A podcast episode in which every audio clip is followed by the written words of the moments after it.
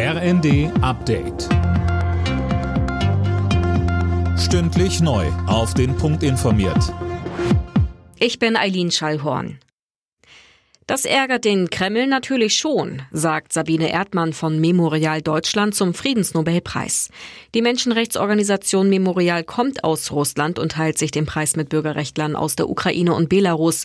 Das Nobelkomitee hat damit im Ukraine-Krieg ein klares Zeichen gesetzt. Dazu Sabine Erdmann. Ich finde es eine sehr kluge Entscheidung, den Preis so zu teilen, dass Organisationen aus den Ländern, die im Konflikt mit dem Kreml stehen, sagen wir es mal so, dass der Preis jetzt geteilt wird unter den dreien. Insofern ist das eigentlich also ein Preis, der gegen den Kreml gerichtet ist, der ja natürlich Aufmerksamkeit bringt, eine Prämie bringt, aber deswegen wird die Arbeit in der Zukunft nicht leichter werden.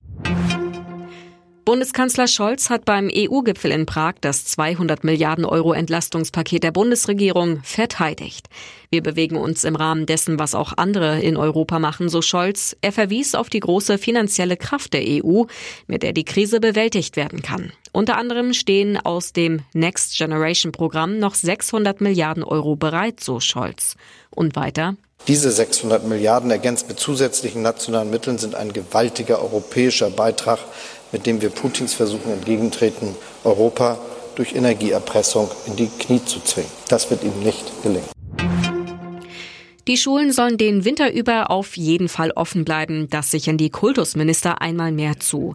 Diesmal aber nicht wegen Corona, sondern wegen der Energiekrise. Sie fordern auch, die Schulen auf jeden Fall weiter ausreichend zu heizen.